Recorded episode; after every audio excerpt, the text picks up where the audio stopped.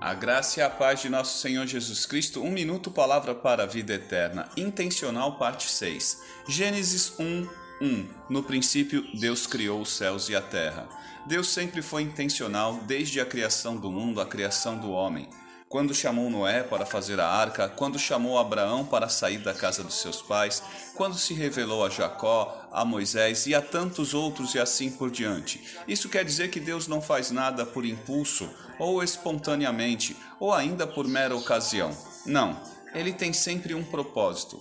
E o melhor de tudo isso é que Deus sempre mostrou a intenção de ter um relacionamento com a humanidade.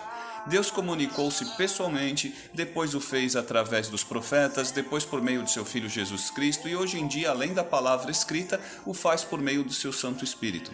E Deus enviou seu Filho ao mundo para salvar o mundo, para reconciliar as pessoas consigo mesmo. E nós, como imagem e semelhança de Deus, devemos ter a mente de Cristo. Devemos ter a mesma intencionalidade de Jesus Cristo na nossa relação com o Pai, com o Espírito Santo e com toda a humanidade, com o nosso próximo. É claro que sempre haverá espaço para um sorriso ou um abraço espontâneo e para uma naturalidade saudável em nosso dia a dia, como foi no do nosso Senhor Jesus.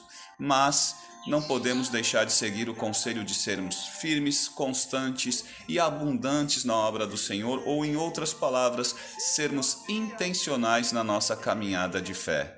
Filipenses 2,5 Seja a atitude de vocês a mesma de Cristo Jesus. Amém.